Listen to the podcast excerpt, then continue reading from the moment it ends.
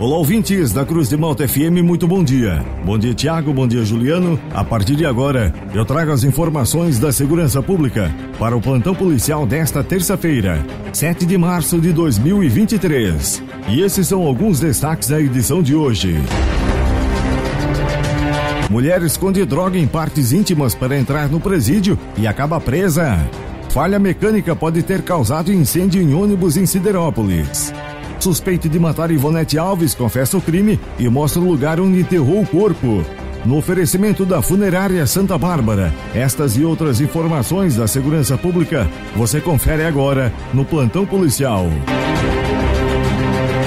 O homem de 42 anos de idade, que vinha sendo investigado como suposto assassino de Ivonete Alves, de 56 anos de idade, confessou ter praticado o crime. A mulher sumiu na SC 445 em Içara no dia 15 de dezembro do ano passado, às 21 horas. As investigações já apontavam que ela teria sido assassinada, o que ficou ainda mais evidente na última sexta-feira, quando o suspeito até então mostrou o local onde enterrou Ivonete.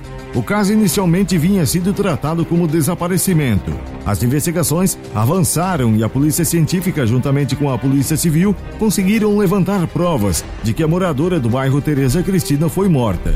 No carro do sujeito foram encontrados materiais sanguíneos de Ivonete. No local onde supostamente o corpo foi deixado, foram encontrados alguns ossos que serão analisados pelo setor de antropologia forense e pelo setor de genética forense da Polícia Científica de Santa Catarina. Os laudos vão apontar a comprovação genética se os ossos são mesmo de Ivonete. O Corpo de Bombeiros combateu no início da noite de ontem um incêndio em um ônibus na descida da Serrinha, em Siderópolis, no bairro Santa Luzia. O ônibus seguia sentido Criciúma quando pegou fogo. Uma falha mecânica pode ter ocasionado o um incêndio. Felizmente, não houve vítimas nesta ocorrência. O trânsito precisou ser interrompido para a limpeza da pista. Após os trabalhos de limpeza na rodovia, as pistas foram liberadas para o trânsito. Uma mulher foi presa ao adentrar no presídio de Criciúma com uma unidade de maconha introduzida em suas partes íntimas. Ela estava indo fazer uma visita ao companheiro recluso e acabou sendo presa em flagrante. As substâncias estavam bem embaladas e foram detectadas quando ela passou pelo scanner corporal. A mulher foi detida quando se preparava para entregar a droga ao companheiro, configurando assim o flagrante delito. Após ser presa, ela foi conduzida para a central de flagrantes. Com ela estava a filha do casal, de apenas 4 anos de idade, que foi entregue aos cuidados da avó materna. Por fim, a mulher foi levada para a penitenciária feminina, ficando à disposição da justiça. Thank you. Dois irmãos, um de 26 anos e o outro de 28 anos de idade, foram brutalmente assassinados na madrugada de ontem na Praia do Rosa, que fica no bairro Ibiraquera, em Ibituba. Naturais de Londrina, no estado do Paraná, e morando há pouco tempo em Santa Catarina, os dois irmãos estavam com a família em uma casa alugada por amigos e foram mortos por três pessoas encapuzadas e armadas com fuzis e pistolas. Os filhos e as esposas dos irmãos presenciaram o crime. A polícia militar foi a primeira equipe a chegar no endereço. Encontrou um dos corpos sobre uma cama e o outro logo ao lado no chão.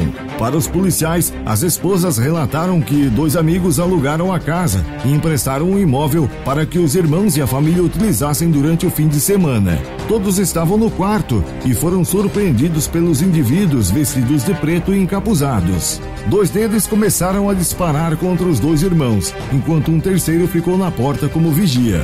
As mulheres pegaram os filhos e se trancaram em um banheiro, não vendo mais nada e apenas escutaram os tiros. Um inquérito policial já foi instaurado pela Polícia Civil e o caso vem sendo tratado como duplo homicídio.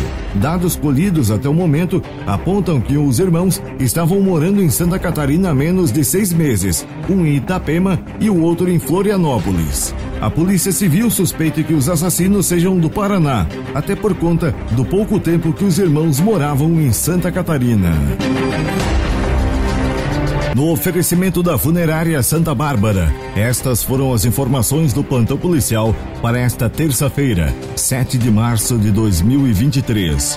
Nas horas mais difíceis da vida, quando tudo parece não ter jeito e o chão parece que vai se abrir, a Funerária Santa Bárbara estende a sua mão amiga e mostra todo o profissionalismo e respeito com a sua dor Funerária Santa Bárbara. Serviços funerários com respeito e profissionalismo. Nas horas mais difíceis da vida, a sua mão amiga. O plantão policial está de volta amanhã aqui no jornalismo da Cruz de Malta FM. Continue sintonizados com a gente. Aqui na Cruz de Malta tem música e informação.